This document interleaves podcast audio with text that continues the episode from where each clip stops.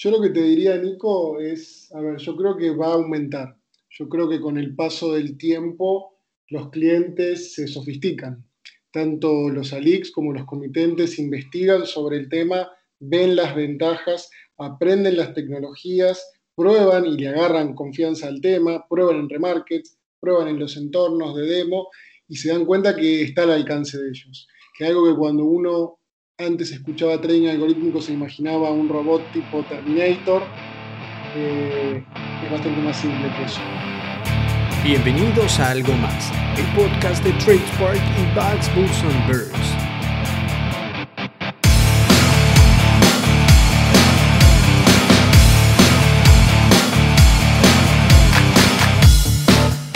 El día de hoy vamos a estar hablando sobre trading algorítmico directamente en el grupo Madbar Rofex. La charla va a ser dirigida por Nicolás Nino y Juan Ignacio Valls.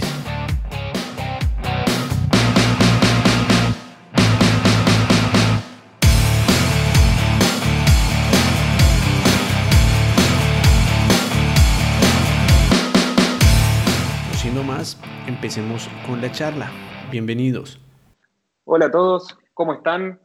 Eh, hoy tenemos un gran podcast para presentarles Vamos a estar hablando con la gente del grupo Rofex. Nos va a acompañar José Luis Onis, subgerente general de Primary, la empresa de tecnología del grupo Matva Rofex. También va a estar con nosotros Meme, la gerenta de operaciones de Matva Rofex. Y también nos acompaña Juan Ignacio Valls, ya conocido en este canal, eh, compañero mío de laburo. Así que vamos a arrancar nomás. José, Meme, ¿Cómo andas, Nico?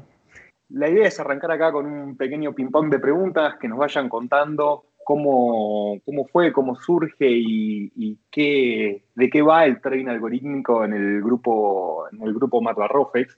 Pero para arrancar, nos gustaría que nos hagan una intro de, ustedes en el grupo, qué es lo que han hecho, cuál es su trayectoria, qué es lo que hacen. Y si querés arrancamos por vos, Meme, que fuiste la primera que me contestaste que nos cueste un poquito tu historia adentro, adentro del, grupo. Bueno, em, yo llevo ya 16 años trabajando en Matua Rofex, por supuesto que entré a trabajar en Rofex como eh, en una pasantía recién saliendo de, de, la facultad, yo vivo en Rosario, soy de Santa Fe, me vine a estudiar acá y bueno, enganché la pasantía para trabajar en tesorería Allí estuve casi dos años prácticamente, en donde dije, bueno, renuncio porque la verdad que los asientos contables no eran para mí, yo no había nacido para eso, por algo había estudiado administración de empresas y estaba bueno saber que eso no era para mí. Y cuando me estaba yendo, me dice, mira, se genera una vacante en la mesa de operaciones y a vos te gusta la empresa, pero el problema es tu puesto de trabajo, porque no te quedas y probas? Eh, mi plan B era una caja de seguridad en un subsuelo de un banco, vamos a reconocer que no tenía tampoco mucho que perder. Em, y bueno, dije, bueno, vamos a intentarlo, era chica, tenía 24 años, estaba todo para, para probar. Y ahí entra la mesa de operaciones con Ismael Karam, quien actualmente es el subgerente del grupo Mat Barrofex, así que hace 16 años que estamos juntos 14 años desde que estoy en la mesa de operaciones. 2013 pasé a ser responsable y desde el 2016 que pasé a ser gerenta de operaciones. Y desde el año pasado, 2019, eh, nos agrandamos dentro del área eh, gracias a la fusión con Matva y ahora somos un grupo de, más de 10 personas eh, que estamos en todo lo que tenga que ver con asegurarle a los clientes ¿sí? que puedan ejecutar sus negocios. Entonces, administramos todo lo que tiene que ver con la plataforma de negociación. Nosotros utilizamos eTrader, que es la, plataforma que desarrolló Primary, y también nos ocupamos de que las cuentas comitentes estén disponibles, de que los usuarios se puedan conectar y con todo lo referido a la parte comercial, o sea, darles una mano a nuestros agentes para que ellos generen nuevos negocios dándoles respuestas a sus consultas y ayudándolos en todo lo que necesitan, que básicamente es la parte que a mí más me gusta, que es esto del contacto con los clientes, contacto con el área de, sistemas de primary para pensar nuevas cosas para la aplicación, para la plataforma y para, por supuesto, seguir creciendo, digamos, en el mercado. O sea, si crece Rofex, si crece el mercado de capitales, va a ser beneficioso y entonces, bueno, esa es la búsqueda que nosotros tenemos y en ese objetivo estamos alineados todos los que estamos dentro del grupo Mat Barrofex. Muy interesante, muy interesante la trayectoria. ¿Y vos, José, cómo, cómo arrancaste en el, en el grupo? Bueno, gracias Nico. Antes que nada, muchísimas gracias por la convocatoria y bueno, y gracias a toda la gente que está escuchando. Yo entré a trabajar a Primary en el año 2000, o sea, hace 18 años y pico más o menos. Cuando entré a trabajar e ingresé al área de infraestructura y seguridad.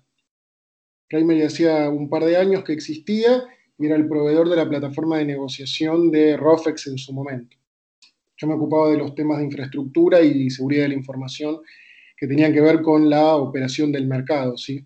Ahí fue cuando la conocí a Meme, en su momento como proveedor. Eh, luego, eh, un cambio, yo creo, de paradigma cuando en el año 2007, 2008 implementamos el protocolo FIX, ¿no? Hasta ese momento el mercado lo entendíamos como una... Uso ahora el término plataforma, pero en ese momento no lo pensábamos así, en donde nosotros teníamos nuestra, nuestra solución de, macheo de ofertas, llamada eTrader en ese momento, y una terminal propietaria que entregábamos a los agentes desde donde operaban. Era un modelo súper cerrado, ¿no?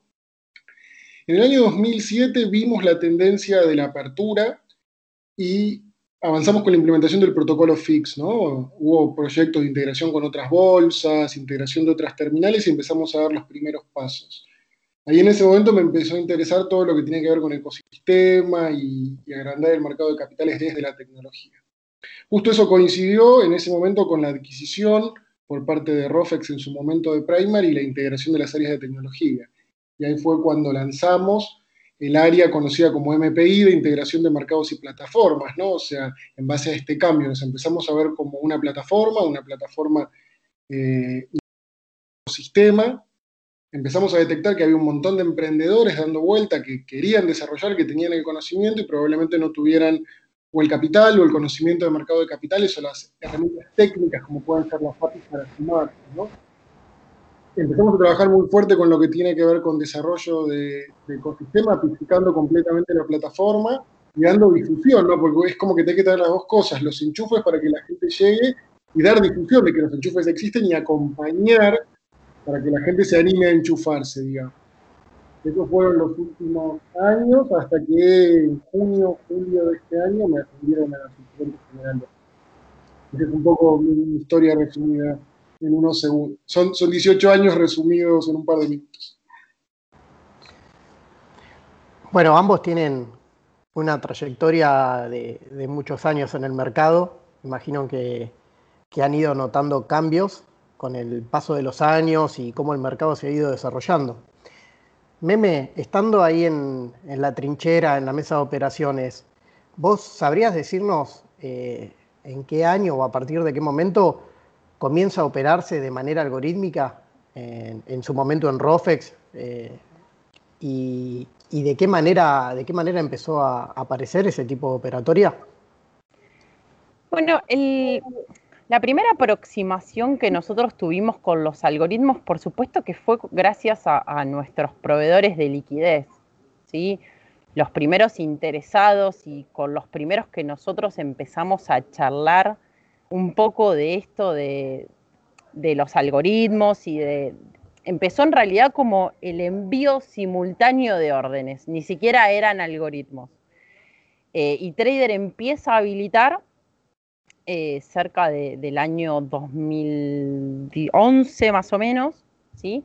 habilita la aplicación de eTrader con un sistema que llamaba DDE, que era en Excel, la posibilidad de generar estas fórmulas que permitían todo lo que era llevarse datos desde eTrader hacia un Excel, con lo que implica Excel, por supuesto, desde que existe prácticamente, que es como la herramienta fundamental para todos los que trabajamos de esto y después empezamos con esta idea de empezar a, enviar órdenes. Por supuesto que los desafíos fueron gigantes, gigantes, gigantes, porque el sistema necesitaba parámetros, entonces eh, se equivocaban los chicos cuando, me acuerdo, cotizaban las opciones, que era como lo más complicado, se equivocaban en, la volatilidad, entonces que se quedaban mal cotizadas o ponían precios de los puts en los coles. El comienzo fue hermosamente caótico y fue extremadamente divertido ver todo eso de, cómo el mercado se iba adaptando a esto nuevo, eh, porque no era un error. La mayoría de las veces los errores eran como prácticamente se multiplicaban. Después, a partir, yo te diría de cuando empezamos en el 2014, comienza esta negociación algorítmica donde ya no era por Excel, en donde ya había personas desarrollando conectores, tanto con lenguaje de API, que era como lo primero, lo más sencillo para hacer, a un lenguaje fix, que es por supuesto como muchísimo más rico en información y en su librería es mucho más interesante, y a que esto esté al alcance de cualquier persona interesada, ¿no? Creo que ese, eso fue la parte más interesante en el 2014, en donde cualquier persona podía llegar al mercado de capitales desde otro lado, por supuesto esto posibilitado a la implementación del DMA, del acceso directo al mercado, ¿sí? Obviamente fueron dos cuestiones que fueron estrictamente necesarias una de la otra, y ahí empezamos con todos los desafíos desde este lado del mostrador, de estar ayudando a todos los que necesitaban este desarrollo algorítmico, no en cuanto a, su estrategia de, mercado, obviamente nosotros no nos podemos meter en cuál es la estrategia, pero sí en ayudarlos a conocer el mercado, a entender, a entender la importancia de la liquidez, a entender un montón de cuestiones que tenían que ver con la operatoria y el desafío ¿sí? de cómo esto tenía que modificar un montón de cuestiones, de empezar a generar nuevas barreras para evitar errores de estos algoritmos, de cómo podíamos trabajar nosotros para que los algoritmos traigan liquidez sin que afecten ¿sí? el descubrimiento de precios. También teníamos la gran posibilidad de tener el diario del lunes. Lo bueno de estar un poco atrasados en el mercado de capitales a nivel mundial, es que uno va aprendiendo de las experiencias de otros mercados. Esa es la parte de Rofex. Creo que estaría bueno que José, mira cómo me metí en la pregunta, nos ayude a ver cómo lo vivieron ellos desde la parte de la tecnología, este desafío, ¿no? Es justamente lo que le quería preguntar ahora a José, es cómo, cómo estuvo el otro lado, o sea, qué pasó cuando se empezaron a conectar los algoritmos a la plataforma, una plataforma que no los conocía hasta ese momento, y qué sucede cuando empiezan a tener este tipo de operatoria que suele traer un caudal más grande, que suele traer una carga mayor para los sistemas, cómo, cómo se vivió eso del otro lado, desde la tecnología. Mira, yo te cuento, a ver, es un desafío muy grande porque, a ver, una vez que vos abrís la canilla, no sabés cómo se va a comportar el cliente, los algoritmos, ¿no? Por eso distintas distintos controles que uno puede implementar como homologaciones o certificaciones previas y luego un, monitoreo bien, bien, una marca personal respecto a lo que hacen, ¿no? Yo ahí, a ver, justo hoy, hoy, hoy preparándome para esta charla, intentaba hacer memoria de cómo habían sido esos días, ¿no? Yo recuerdo, hicimos un análisis profundo y la conclusión fue, a ver, no íbamos a estar reinventando no a estar inventando nada. A ver, cuando uno mira la explosión de liquidez y de volumen en los mercados más desarrollados, surgió justamente al, dejar de ser en el piso y pasar a ser electrónicos y al enchufar los algoritmos, ¿no? O sea, siempre hablamos de la, de esta metáfora que, digamos, no hay nada peor que una pantalla sin precios, ¿no? O sea, sin liquidez, sin movimientos, como ir en un supermercado y la góndola vacía. Por ende, sabíamos que teníamos que traer todo el flow algorítmico a Rofex en ese momento para que estuviera pintada la pantalla, para que hubiera liquidez, para que los participantes pudieran entrar y salir cuando quisieran con el, con el menor costo posible. Por ende dijimos, a ver, es una necesidad, no estamos inventando nada, los mercados desarrollados crecieron justamente por permitir el trading algorítmico. ¿sí? Han hecho más atractivos sus mercados, sus pantallas, sus productos, justamente por tener este tipo de participantes. Por ende dijimos, bueno, ok, a nivel negocio tenemos que ir para ese lado, la tecnología tiene que acompañar. Encaramos un, proceso de análisis muy profundo de ver cuál es la mejor tecnología, porque a ver, veníamos de usar una tecnología que no estaba pensada para eh, este trading algorítmico. O sea, cuando uno pasa de una operatoria manual a o algorítmica crece en varios órdenes de magnitud, ¿no? O sea, se puede pasar tranquilamente de tener 1.000, 2.000 órdenes por día a tener 400.000, 500.000 rápidamente, ¿no? Porque, o sea, eh, la automatización permite eso. Por ende, lo que hicimos fue un trabajo muy, muy fuerte que coincidió justamente con la instalación de la nueva plataforma de MathBarrofex en su momento llamada PTP, para decir, bueno, ok, si pasamos de un paradigma manual a uno algorítmico, la tecnología tiene que acompañar. Siempre con la duda de, ¿se lo va a bancar? Hablando mal y pronto, porque ex ante vos no podés saber el comportamiento de los algoritmos. Por más de que vos digas, bueno, ok, yo voy a hacer una homologación, una certificación, voy a controlarlo, dependés de la evolución de cómo se de cómo finalmente se implementa y cómo se comporte. Por eso justamente del lado de la plataforma, un trabajo muy fino en control de lo que se conoce como throttling, ¿no? De, de validación cuántas órdenes por segundo un cliente puede, puede ingresar al mercado para que no meta ruido en la operatoria de otro, ¿no? Porque es un espacio compartido, ¿no? Es como que estamos compartiendo un lugar y si un participante se porta mal, afecta la operatoria de todos. Por ende, a ver, pusimos todos los cañones en eso, en darle escalabilidad a la plataforma, lanzamos en su momento la nueva plataforma del mercado PTP para, soportar la, operatoria algorítmica y monitoreamos muy de cerca. Previo a la conexión, mediante homologaciones, certificaciones y un seguimiento de cómo se comporta y un cambio permanente. De hecho, estamos trabajando fuerte en la nueva plataforma que se llama PTP Fusión, el nombre es un poco un juego por el hecho de la, fusión reciente que tuvimos con Matua, que apunta a tener una latencia menor al milisegundo para soportar conceptos como colocation, high frequency trading, etcétera, en nuestro mercado, ¿no? que creemos que como mercado esa es nuestra evolución, nuestra, nuestra obligación, ¿no? acompañar a la evolución de los agentes, crear la plataforma para que los agentes puedan traer este flow propio y de terceros al mercado, ¿no? Puedan hacer estos mercados sobre nuestros productos. Es un desafío constante, porque vos no podés saber, por más de más homologaciones que hagas o controles que pongas, cómo se van a comportar y cómo van a interactuar entre los algoritmos. Porque vos podés testear algo mucho, pero no dejas de testearlo en el vacío.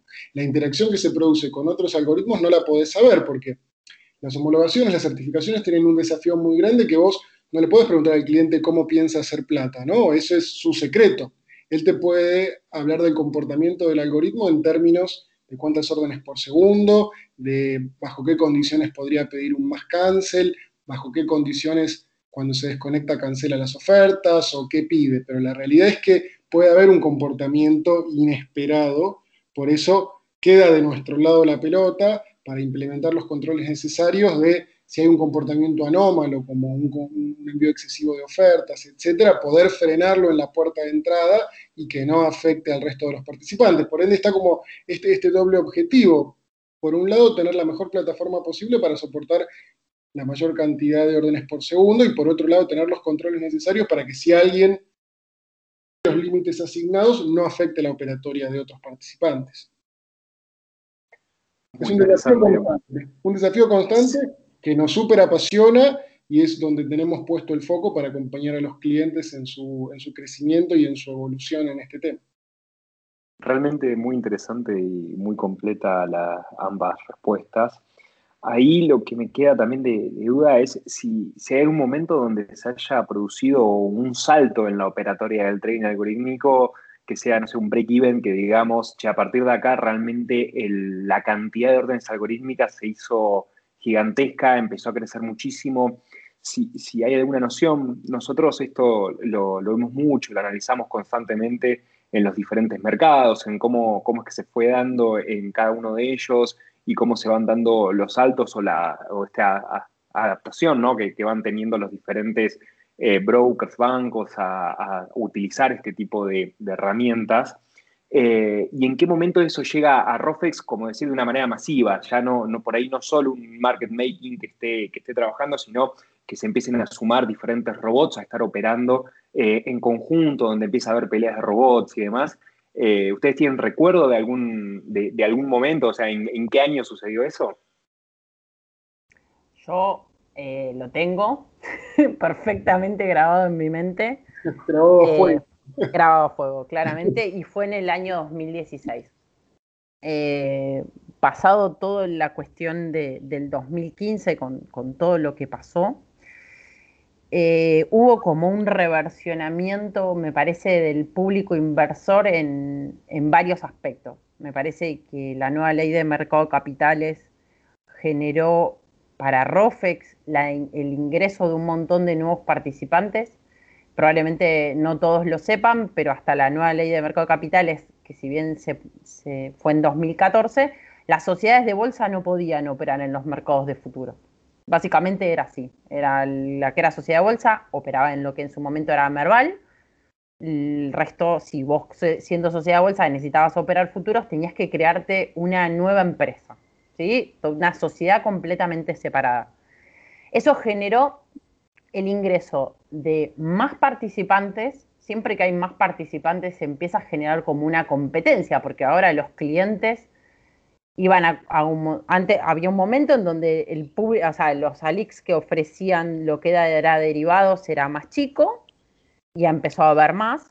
Después del 2015, la operatoria de, derivados empezó a estar más en boca de todos, ¿sí? algo que era como muy de nicho, empezó a ser mucho más popular hasta el punto de que te subías a un taxi y alguien te hablaba de, viste lo que subió el dólar futuro que para mí, una persona que toda la vida tuve que decir que trabajaba en la Bolsa de Comercio de Rosario para que el taxista entienda dónde trabajaba, imagínense que era algo realmente interesante y casi me bajaba chocha y feliz, orgullosa en ese momento.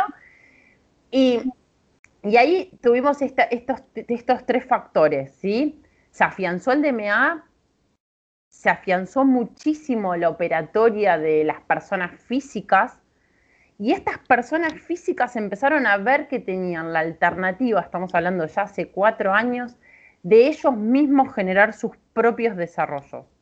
A medida que esto se fue popularizando, muchas empresas, y mencionaría como un ejemplo a Nacini, que es alguien que, estuvo con ustedes trabajando y con quien nosotros venimos también trabajando hace mucho tiempo, empiezan a decir, esto no es una moda. ¿sí? la, la operatoria algorítmica no es una moda y creo que el factor clave, vuelvo, me voy a poner un poco insistente con esto, fue toda la documentación que logró hacer Primary para poner a disposición en una página web, o sea, básicamente al alcance de todos, bueno, se pueden conectar de esta forma. Ok, nosotros no queremos que ustedes se conecten directamente en el mercado, necesitamos que hagan pruebas. Listo, acá tenés el entorno de pruebas. Nosotros tenemos una cantidad muy grande de gente que diariamente entra a la aplicación Remarkets para validar estos, estos algoritmos. O sea, pueden probar en una plataforma que es idéntica a producción con precios de producción, porque es lo más interesante básicamente que tiene Remarkets, y empezar a meter la pata y a perder plata en demo. ¿sí? Porque, por supuesto que es fantástico toda la operatoria algorítmica, pero para el mercado también les generó muchos desafíos, como yo mencionaba previamente, que es, bueno, necesitamos ayudarlos ¿sí? a que ganen plata en el sentido de que al mercado, por supuesto, les sirve que esos algoritmos funcionen. Y así empezaron empresas y después y personas físicas, ¿sí? Y después hasta donde dice Nicolás, hoy hay bancos que están viendo esto prácticamente como una unidad de negocios en muchos casos bancos que históricamente se han dedicado a operar eh, dólar, que nos están preguntando, ¿puedo prender un bot para operar acciones de Galicia, de futuros de, Galicia? Eh, se interesan en el petróleo, empiezan a ver cómo pueden hacerlo. Entonces yo te diría que el 2016 fue un año bisagra y si vos me decís en qué año explotó la cantidad de homologaciones, fue entre el 2008 y el 2019. Eh, a mí me llegan las homologaciones para que las revise, obviamente lo mismo que dice José, de, revisar más la parte técnica y, de tener una mirada distinta, de no la persona de sistemas que está viendo si está bien escrito offer, digamos, desde otro punto de vista. Y la verdad que el interés que van mostrando es sumamente interesante.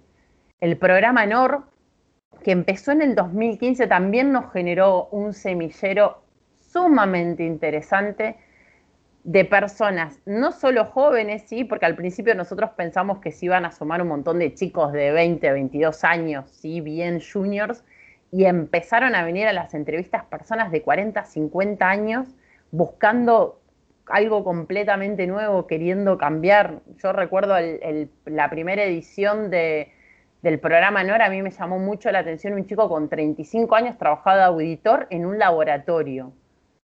Y, que una persona se anime a pegar el volantazo y a ir por un sueño es fantástico y haberlo visto y seguir en contacto con esa persona, porque hoy trabaja en una sociedad de bolsa acá en Rosario, seguir en contacto, ver cómo esa persona se involucró en el mercado de capitales y cómo fue creciendo la base de traders que nosotros tenemos y repito, son 14 años en donde uno ha seguido y ha, visto la evolución de chicos que han entrado siendo el pichi de la mesa o a veces hasta trabajaban en las áreas de back office y uno los ha podido acompañar y aparte, bueno, tengo bastante memoria por suerte, los ha ido a acompañar y cómo cambió esta mentalidad, ¿sí? Hasta, les diría que hasta el 2015 los traders veían mal a los algoritmos.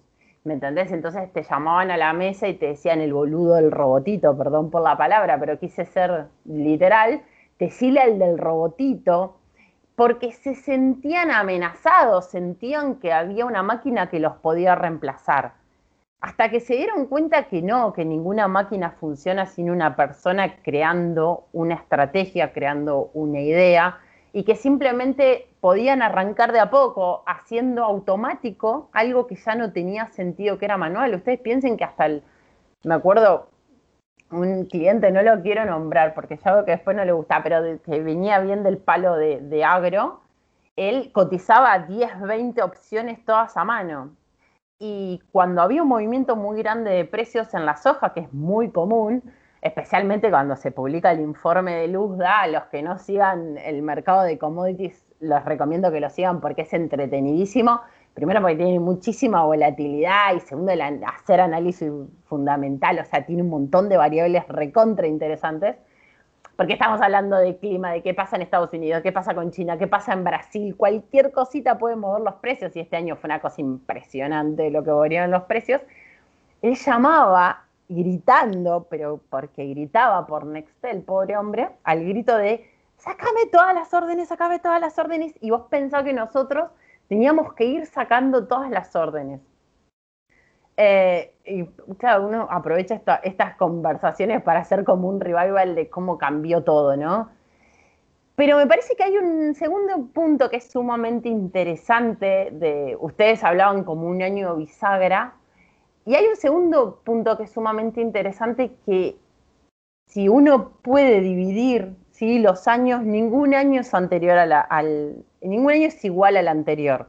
Y no hablo de la pandemia, que por supuesto que este año nos revolucionó todo, sino que todos los años nosotros desde Matbar Rofex eh, estamos viviendo nuevos desafíos y, siempre nos animamos un poco más. Entonces, José hablaba de que al principio teníamos esta situación de, che, el sistema se bancará esta cantidad de órdenes, por supuesto, hemos tenido algún que otro problema, algún cancel más request un poquito mal efectuado, como para recordar alguno, pero siempre quisimos tomar el riesgo, y tomar el riesgo y, e invertir, invertir en infraestructura, invertir en capital humano, invertir en personas que, entraban a la compañía y nos mostraban otra cosa, que se podían hacer las cosas de otra forma y decíamos, ¿por qué no? ¿Por qué seguir con lo mismo si puede haber algo realmente superador? Y todos los días nosotros aprendemos de estos clientes que vienen a traer algoritmos y todos los días intentamos que esos algoritmos cada vez crezcan más en el sentido de que haya competencia entre ellos sin comerse la torta, ¿no? Agrandando la torta, generando mayor liquidez, porque al haber mayor liquidez es como una rueda, ¿vieron? O sea, cuando uno ve algo que se opera poco, nadie se le anima. José hablaba de la pantalla vacía. Si los clientes no ven precios, no se van a animar. Si los clientes no ven volumen, no se van a animar. Si no ven open interest, que es una variable extremadamente importante en los mercados de futuros, van a dudar, ¿sí? Mm, compro acá, voy a poder salir después. Entonces eso empezó a generar toda una sinergia, creo que también ustedes han sido claves en esta sinergia y la han vivido con nosotros, de, de ver de que, sí, ¿y por qué no un poco más? Y, creo que eso es lo bueno que tiene todo esto, que ya nosotros sabemos que el año pasado, el año que viene, perdón, no solo que vamos a tener e-Trader Fusión, nos va a llevar a un siguiente nivel, sino que eso nos va a llevar a otras cosas, a, pensar en otras cuestiones como para seguir pensando en cosas nuevas. Buenísimo, Meme. Me quedaron ahí algunos comentarios que hiciste, eh, en particular lo que son las librerías, ¿no? Cómo, cómo Rofex o Madva Rofex en general ha trabajado para brindarle a las personas las herramientas necesarias para poder desarrollarse algorítmicamente o llegar con un bot al mercado. Y, el grupo también siempre fue de, tener una línea marcada en cuanto a lo que es la educación financiera, la difusión, la democratización. Y la pregunta que les quería hacer es, desde Madbarrofex School, eh, ¿acompañan esto también? O sea, ¿tienen cursos para capacitar a las personas, para que se puedan poner a desarrollar sus algoritmos usando las librerías. Eh, eso, ¿Eso lo vienen contemplando? Y... Sí, José Luis es nuestro profesor, así que vamos a dejarlo a él que, nos cuente su experiencia del otro lado, de ser profesor de todo esto. Sí, a ver, en línea con eso sí, yo, yo comparto lo que vos decías recién, Juan, y que no alcanza con tener las APIs únicamente, ¿no? O sea, vos tenés que tener APIs y tenés que darle a conocer al cliente, al ecosistema que están disponibles. Nos dimos cuenta que no alcanzaba con eso tampoco y que eran necesarios conectores, librerías, para hacerle lo más fácil posible el uso, ¿no? A la gente. Nos dimos cuenta que no era suficiente eso tampoco y que había que hacer un fuerte trabajo de capacitación en el uso, porque vos podías tener un muy buen programador en Python, en R, en lo que sea, podías decirle, mira, acá tenés la documentación, acá tenés el entorno, e igualmente no juntabas las puntas para que empezaran a operar algorítmicamente. Por eso justamente desde la Mac Trading School lo que hicimos fue diseñar un programa de trading algorítmico que intentara cerrar ese gap. Esto es, identificamos en función del feedback de los clientes qué sentían que le faltaba, conocimiento del negocio, conocimiento de las librerías, de los conectores, de la plataforma, de lo que sea, y armamos un programa que apunta a que esta gente de negocio, pero sin el conocimiento técnico, haciendo ese programa pueda interiorizarse de la info que le falta, o sea, puede incorporar los conocimientos que le falta para decir, bueno, ok, me animo a, eh, operar, a operar algorítmicamente, ¿no? Como bien mencionaba Meme recién, también eso tiene que ir acompañado de un entorno, como hicimos con el caso de Remarkets, donde te puedes crear una cuenta y experimentar exactamente lo que vos harías en el mercado real. Misma plataforma, mismas APIs, la misma experiencia de usuario en el mercado real, pero en una plataforma de simulación con plata de mentira, obviamente, para que vos puedas ver cómo es la experiencia de usuario y que eso sirva para cerrar ese gap y que vos te animes a operar una vez que ves un negocio, una oportunidad, utilizando algoritmos. Por ende, es como un conjunto de cosas. Son las herramientas, es el conocimiento, pero es el acompañamiento también desde la capacitación y el seguimiento de estos participantes, tanto desde el mercado como desde los ALIX, para que se animen a operar algorítmicamente y traigan esta liquidez y este volumen al mercado. ¿no? Es un paquete, digamos, de cosas que uno tiene que poner a disposición para que la gente se sume al mercado y opere algorítmicamente. Sí, sí, sí, total, también Con todo, ah. Perdón, también. Sí, dale, dale, Justo quería, hace un par de semanas eh, me quise anotar en un curso de Python y ya no había lugar. O sea, hay, hay mucho interés del público. Rofex eh, arrancó con su, su, área de capacitación, o sea, en el año 2005 porque si bien la parte de Rosario estaba cubierta por la Bolsa de Comercio, que tiene un área de capacitación de renombre muy conocida acá en Rosario y en toda la zona, es más, es, una bolsa de trabajo para todas las empresas del sector. Las capacitaciones hechas por, la bolsa nos han ayudado a nosotros mucho para contratar gente que conozcan de esto y a partir del 2005 Rofex empezó a hacerlo en Buenos Aires, en donde se veía que no había tanta disponibilidad por supuesto, esto fue creciendo. La, variedad de cursos también que está ofreciendo eh, creció muchísimo. Al principio era introducción a futuros y opciones 1, 2, 3, básicamente. Y ahora empezamos con un mundo nuevo, ¿sí? de unir la tecnología con el mercado de capitales, porque seguimos entendiendo que pueden saber mucho de tecnología, pero es fundamental conocer qué estás operando. ¿Sí? No es bueno, listo, enchufo, sé bien cómo armarlos, sé bien cómo, cómo funcionan las APIs, perfecto, bueno, también tenés que entender el negocio. Entonces, el curso que, da José Luis junto con, otros chicos acá de la empresa, tanto más, otro José Luis también, va apunta a eso, ¿sí? A, la parte teórica y a parte práctica, ¿sí? Pero también muy focalizada en el negocio y en ayudarlos a que también conozcan el negocio, que me parece que es una parte que, es fundamental de saber qué están operando, ¿no? Sí, sí, sí, totalmente. Y la verdad es que nosotros eh, nos sacamos el sombrero ante Matua Rofex por, por lo que es el ambiente de remarkets, esto que mencionaba José Luis, es algo que en lo que es la plataforma en la cual nosotros testeamos la mayoría de los algoritmos de Arquants. Arquants hoy está conectado a, a Rofex, tiene todo un sistema de generación de cuentas automáticas demo, eh, perdón, a Rofex, a Remarkets, tenemos todo un sistema de generación de cuentas automáticas en Remarkets para que todos los algoritmos se testen ahí. Creo que, hay cosas súper interesantes para mencionar acá de, las sinergias que se están haciendo dentro de ese ambiente en el cual estamos viendo a ver cómo, cómo incluimos productos colombianos, dado que nosotros estamos desembarcando en ese mercado, para que también Remarkets cuente con toda esta información, para que haya mayor diversidad y más gente se pueda sumar a probar algoritmos y a jugar en este mercado que lo que busca es aprender, eh, que, la gente aprenda. Así que la realidad es que me parece que ahí están haciendo un trabajo increíble con lo que es la, educación, con lo que es proveer ambientes. Es, es, algo que ayuda muchísimo al crecimiento de lo que es el trading algorítmico, junto también con lo que es la difusión de librerías y demás, que permite que los desarrollos sean más cortos y sean más fáciles y amigables.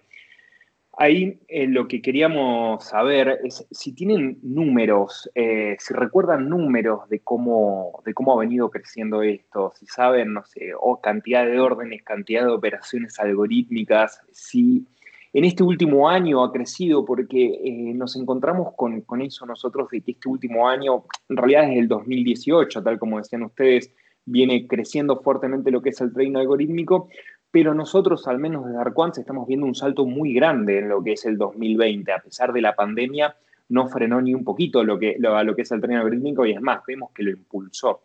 ¿Esto cómo lo vivió Matt Barrofex?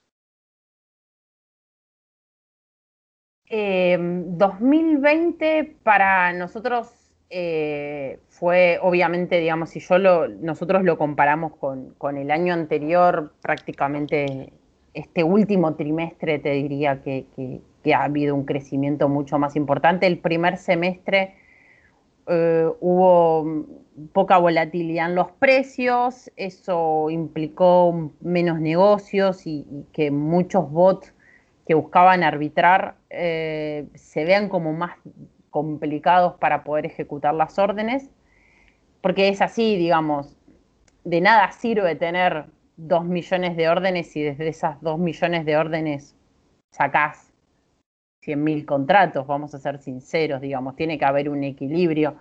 Más hay mercados que, hasta inclusive cobran por las órdenes que ingresan y no se ejecutan, eso es una realidad, ¿no? Eh, este 2020 notamos un crecimiento muy, muy grande de la cantidad de órdenes. Te diría que no, no me animaría a decir que lo duplicó, pero también dentro de este, de este grupo de órdenes y, como, porque por supuesto que hay más proveedores de liquidez, etcétera, etcétera, hay un crecimiento sumamente interesante de las órdenes que vienen directamente al mercado. O sea, de estos DMA humanos, ¿sí? de personas físicas que se animan y que empiezan a, a duplicar. Nosotros estamos con un crecimiento trimestral de la cantidad de órdenes, aproximadamente entre un 4 y un 9%. O sea, trimestralmente esto es lo que viene subiendo en este año. Respecto del año pasado, sí, tenemos un, un crecimiento que supera el 40% en cantidad de órdenes y manteniéndose muchas veces este crecimiento también en la cantidad de negocios, que es lo más importante, ¿no es cierto? O sea, que esta cantidad de órdenes se vaya acompañando con los negocios. Eh, obviamente que también hubo un refuerzo de la tecnología que permite que el sistema siga siendo extremadamente robusto por más que se dé este crecimiento. Y nosotros hoy prácticamente como para tirar un número, ¿sí? Podemos, tenemos encima del 90%, José, te pasé el número y ya me lo olvidé, así que espero que me ayudes, eh, de las órdenes que están entrando vía algoritmos. Eh, José, corregime porque me puedo haber equivocado. No, no, no, correcto. Hoy más del 90% de las órdenes que ingresan al mercado son vía un algoritmo. Obviamente no ajustado por, volumen, sino en cantidad de ofertas que ingresan al mercado y que se ve fuertemente influenciado por los proveedores de liquidez, ¿no? que son ofertas que podrían no terminar en un negocio, pero que pintan la pantalla y que dan entrada y salida a, los, a quien quiera operar en el mercado. ¿sí? De ahí la importancia que vemos. Bueno, se ve que, el grupo, todo este crecimiento lo, vienen potenciando también con, lo que mencionábamos recién, ¿no? De educación. Em, algo que mencionaron, que creo que lo mencionó Meme, es el programa NOR. Eh, les queríamos pedir si, nos cuentan un poquito de, qué se trata el programa. Y yo, que, que yo ya sé lo que es, pero les agrego ya una pregunta. ¿Están pensando, ¿Están pensando en algún programa NOR orientado a algoritmos para sumar nuevos actores al, mercado y seguir aumentando este crecimiento que van, que van viendo?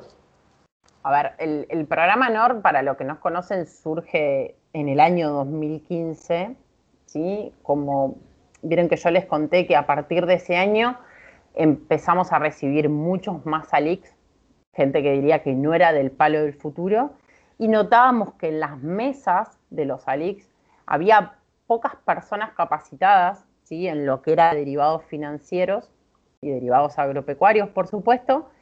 Y es como una cadena, o sea, si tu cliente no conoce tu producto, es imposible ¿sí? que ese cliente llegue a nuestro cliente final, o sea, a Juan Weiss, ¿sí? cliente final porque piensen que en esa época era, había mucha más relación del cliente con, no había tanto acceso directo al mercado, la gente estaba muy acostumbrada a llamar y estaba muy acostumbrada a lo que era el asesoramiento. ¿sí? También pensemos en cómo creció el conocimiento del mundo de mercado de capitales en, todo lo que es la población. Habíamos tenido una primera experiencia de, donde que yo prácticamente no la viví porque estamos hablando de fines de los 90 de un semillero que armó Rofex en su momento como parte de la Bolsa de Comercio, que nos encontramos que en el 2015, cuatro de los cinco proveedores de liquidez que nosotros teníamos en ese momento, en dólar, ¿sí? habían surgido de este semillero, ¿sí? habían surgido de esta capacitación y de esta inversión que había hecho el mercado de facilitarle a unas personas físicas, ¿sí? dinero y capacitación para que sean proveedores de liquidez. Entonces dijimos, bueno, ¿por qué no expandirlo esto y, con muchísimas más posibilidades? Imagínense que en ese momento era alguien boceando en la bolsa, ¿no? O era alguien pasando órdenes por, por Nextel a, una pobre chica que ingresaba a las órdenes. Em, y ahora teníamos un montón de posibilidades. Entonces surgió en el 2015, se armó este programa NOR que invita ¿sí? a, a personas que no, no, digamos, básicamente si ustedes ven qué buscamos, no hay mucha especificación de qué buscamos. Básicamente es que tengan ganas de aprender, de aprender a ser traders. Eso fue en el 2015, por eso yo antes les decía, pensamos que iba a haber gente joven y no fue así para nada. Por supuesto, el 97, 98% de los inscriptos son hombres, quiero resaltar eso, muy pocas mujeres han anotado pero tenemos muy buenas mujeres que están participando. Son pocas, pero muy buenas, pues son más prolijas, son mucho más, mucho más pensantes las chicas a la hora de tomar decisiones de trading. Bueno, esa es mi opinión, ¿no? Em, y, a partir del 2017, ¿sí? En el llamado, pues se hizo en el 2015, después se volvió a repetir en el 2016 y en el 2017 el foco estaba en gente interesada, ¿sí? No solo el trading de ingresar órdenes en el sistema, sino interesados en el algorithmic trading. Ahí fue cuando entró un chico, Matías Rivera, que no sabía prácticamente nada de mercado, simplemente era un ingeniero en sistemas que había hecho un desarrollo. Y él entró exactamente por el otro lado, no por el lado del mercado, sino por el lado de la tecnología. Y es muy interesante como a medida que van pasando los años, yo participo desde el 2015 en las entrevistas, o sea que he escuchado de todo, absolutamente de todo. Pero a medida que van pasando los años viene gente con mayor conocimiento de qué se trata el programa NOR, muchos más interesados en, en meterse directamente en el trading y prácticamente te estaría hablando que un 40% de las personas que entrevistamos o conocen Python o desarrollan Python o conocen algún tipo de, otro, de otra librería, qué sé yo, algunos hasta Visual Basic, o sea, cosas un poquito más obsoletas, por supuesto, pero muestran interés, ¿sí? Más del 40% muestra interés barra conocimiento sobre, sobre lo que es el trading algorítmico. Y queremos que a medida que van pasando los años este número se va a ampliar más. Entonces se genera toda una sinergia. Muchos chicos del programa NOR llegan al programa NOR por haber hecho el programa de, Algorithmic Trading que da el Rofex Trading School, ¿sí? Muchos llegan porque, conocen a alguien dentro de las redes sociales que participó del programa NOR, ¿sí? Y entonces se va generando como esta sinergia, vienen del trading algorítmico, de la parte técnica, entonces, entonces entran dentro del programa y viceversa, cuando están dentro del programa se empiezan a interesar, porque aparte, como para volver un poco a tu pregunta, y porque ya me fui por las ramas, por supuesto, eh, dentro del programa NOR, ¿en qué consiste? ¿Sí? Hacemos una selección, eh, les damos un monto de dinero para que puedan cubrir los márgenes y este costo inicial que tiene la operatoria, cero fees, cero derechos de registro de los ALIX, porque muchos ALIX nos acompañan, gracias a Dios, en esta iniciativa y capacitación gratuita, ¿sí? Pueden participar de todos los cursos, ¿sí? Que, brinda el Rofex Training School. Eh, entonces, imagínense ese combo prácticamente Disney, ¿sí? Para los chicos que están interesados. Y después que estuvimos viendo de ello, muchas personas que se están dedicando al desarrollo de, algoritmos dentro de, de empresas que los contrataron, gente que empieza en las mesas, y, pero que va a ir un poco más. Hoy justo estuve reunida con un chico que fue NOR y ahora es proveedor de liquidez de Bima, por ejemplo, ¿sí? Eh, y se empieza a generar esto, digamos, de que empiezan los que no están metidos en el trading algorítmico, ven que muchos lo están haciendo, tienen un grupo entre ellos, se van ayudando y se generó toda una comunidad dentro del programa NOR. Y esta comunidad funciona gracias a pilares fundamentales que son los chicos de investigación y desarrollo que los acompañan, los asesoran, los retan en muchas ocasiones, y a los chicos de MPI, a Julián, a Tomás, una mención más que especial, porque los no solo que están para responder todas las llamadas, todas las preguntas que tengan, y no sé, me pasa esto con Remarkets, me gustaría que Remarkets tenga tal cosa tal otra cosa, sino que están disponibles, no les digo 24 por 7, pero prácticamente. Eh, y eso, eso me parece que también es una pata fundamental que encontró el grupo Rofex, el grupo Matva Rofex, para poder acompañar. Entonces, cada vez le voy sumando más pilares, digamos, estoy haciendo un edificio con más cimientos cada vez, porque pusimos la educación, pusimos el tema de la capacitación, el tema de brindarles este dinero a estos chicos para que puedan arrancar, porque a veces, muchas veces encontrábamos que eso era una limitante, que es costoso básicamente, porque hay que disponer de capitales para poder integrar, eh, de activos para poder integrar en, garantías. Y estas personas, y me, me, enfoco en Tomás, bueno, por supuesto en Julián y en todos los chicos de la mesa, quiero mencionar a Agustín, a Marcos, a Francisco, a todos los chicos que están conmigo, eh, de, estar disponibles y de estar acompañando y de estar... Eh, no siempre podemos responder porque hay cosas que no las sabemos, pero sí nos vamos a ocupar de encontrar a esa persona que los va a poder ayudar. Eh, así que me parece que se está generando como el, todo, todo, lo que se necesita, digamos, como para que esto siga creciendo, creciendo y poder encontrar nuevos desafíos. No sé qué, cómo lo ven ustedes desde el otro lado, ¿no? Desde nuestro lado lo que vemos es un acompañamiento gigantesco que, ustedes hacen. Eh, bueno, ya hice un poco la mención especial para lo que es eh, remarkets, que es una herramienta fundamental para lo que hacemos nosotros y para poder hacer crecer todo esto. Nos estamos quedando un poquito sin tiempo, pero no queríamos cortar sin, hacer una, última consulta, y que es qué esperan o qué, visión tienen para el futuro del trading algorítmico, al menos en Argentina y en el grupo Matbarrof en sí. Eh, siempre hablando del mercado local, y ahí por ahí estaría bueno que nos puedan dar una doble respuesta, desde el mercado, desde la tecnología, cómo lo ven de acá a los próximos años. Sé que hacer futurología es difícil, pero, pero siempre está bueno eh, tener alguna visión de referentes ¿no? del mercado para saber qué es lo que, lo que están esperando o, qué es lo que ven hacia adelante. Yo lo que te diría, Nico, es, a ver, yo creo que va a aumentar. Yo creo que con el paso del tiempo los clientes se sofistican.